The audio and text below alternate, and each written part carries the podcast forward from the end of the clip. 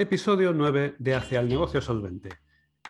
Vamos a hablar de la manía de buscar el sí del cliente y las consecuencias que tiene. Vamos dentro.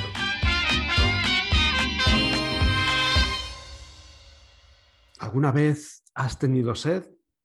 ¿Sueles tomar agua cuando tienes sed?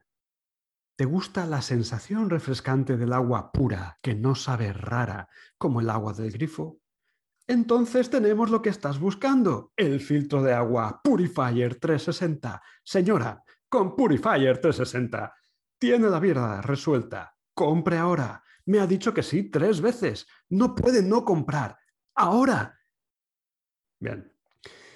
Desconozco quién inventó esta técnica de formular preguntas para que la persona te diga que sí, pero es una de las formas más efectivas de matar una venta según esta teoría del marketing, de un genio del marketing cuyo nombre no ha pasado a la posteridad, si vas consiguiendo microcompromisos, microsíes en la otra persona, vas a conseguir que cuando llegue un momento adecuado, cuando le presentes tu oferta maravillosa, te diga que sí sin reparos a eso que quieras, eh, a eso que quieras venderle.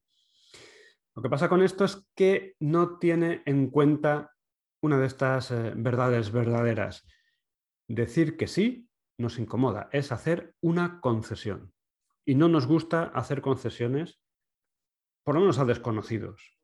En lugar de buscar el sí a toda costa, debes buscar otra cosa, de la que te hablaré en un momento. Por ahora, deja que desarrolle la idea de, lo nefasto que es buscar el sí a, a toda costa. Cuando te para un chico con chaleco por la calle para decirte, oye, ¿tienes un minutito, por favor? Lo lógico es que sí que tengas ese minuto, pero te cuesta decirle que sí. Hay mucha gente a la que le cuesta horrores decirle, mira, no, no, eh, voy con prisa. y si dicen que no, siempre la acompañan de una excusa. No, no, es que llego tarde, no tengo tiempo ahora.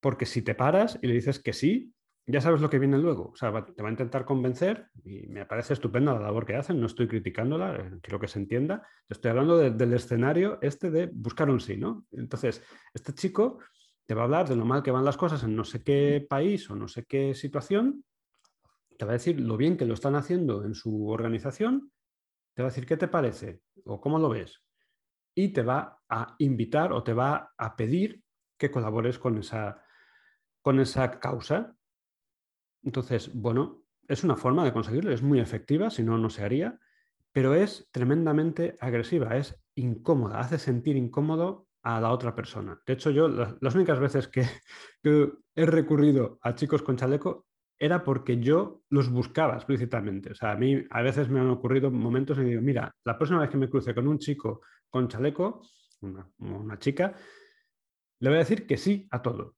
Quiero ayudar a esa persona con la que me cruce.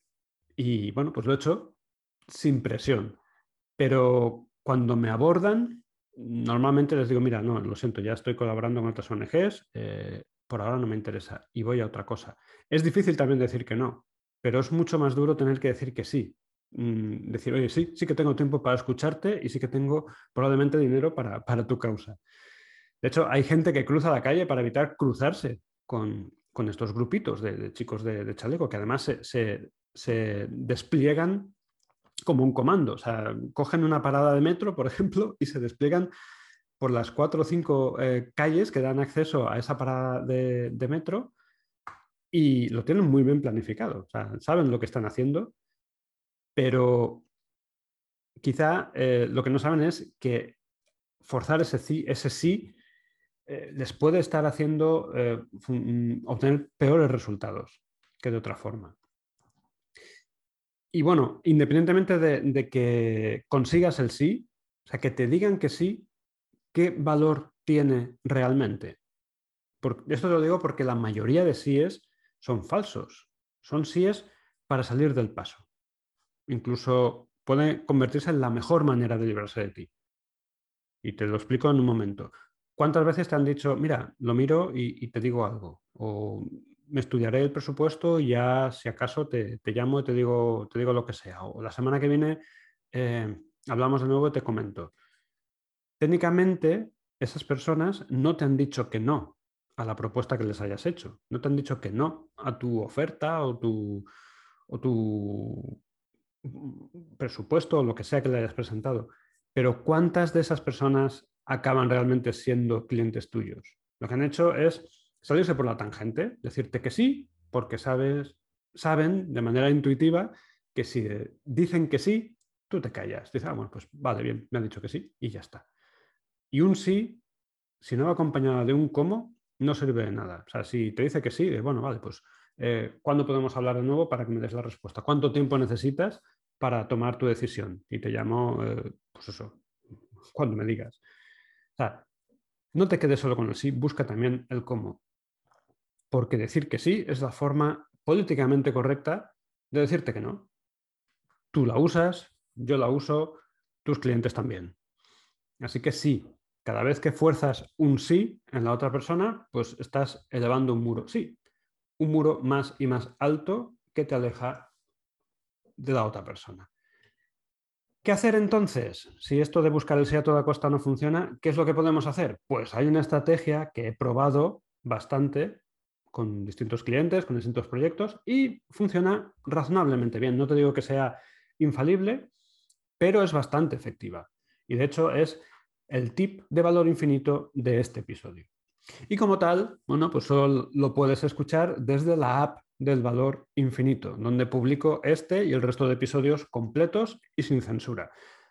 Para instalar la app en tu móvil y hacer que incluso sea un poco más inteligente de lo que ya lo es, solo tienes que ir a negociosolvente.com y ahí pues las instrucciones y te instalas la app y vas a poder acceder a este episodio y a todos los demás completos. Bueno, voy a hacer un corte ahora muy chungo para los que me están viendo desde YouTube, Spotify y demás. Hasta ahora. Bueno, pues hasta aquí el tip de valor infinito de este episodio. Pero como no quiero dejar con mal sabor de boca a, la gente que me veis en abierto, voy a daros un detalle. El que quiera saber qué debería hacer en lugar de buscar el sí a toda costa del cliente, puede encontrar la respuesta en este libro. Es un libro que se llama Rompe la barrera del no, Nueve principios para negociar como si te fuera la vida en ello. Es de un ex negociador de FBI que se llama Chris Voss. El libro en inglés, mm, el, título no tiene nada que ver, se llama Never Split the Difference. Y bueno, yo me lo he leído en inglés, no te puedo decir cómo de buena es la traducción, pero la versión en inglés es brutal. Aparte de que es súper divertida, eh, es muy entretenido de leer, eh, va soltando perlas durante todo el libro sobre cómo tener eh, buenas dotes de negociación y cómo eh, llevar a la otra persona a tu terreno, a que, a que, a que quiera eh, aquello que tú le ofreces. Así que bueno, si lo que cuenta en el libro le ha funcionado repetidamente para evitar que secuestradores y extremistas dañen a rehenes o los decapiten o, los liberen a cambio de recompensas inmensas, si ha podido evitar todo eso, es muy probable que esa misma estrategia que cuenta en el libro te sirva para que la otra persona se decida a comprar lo que tienes para ella, que desde luego es una situación bastante menos tensa y, arriesgada que, la que, las que cuenta este señor en, su libro y que luego son perfectamente trasladables al mundo de los negocios. Y bueno, pues esto eh, ha sido todo en este episodio. Yo soy Javi Vicente, esto es Hacia el negocio solvente. ¿Y tú? Tú pasa un día excelente. Chao.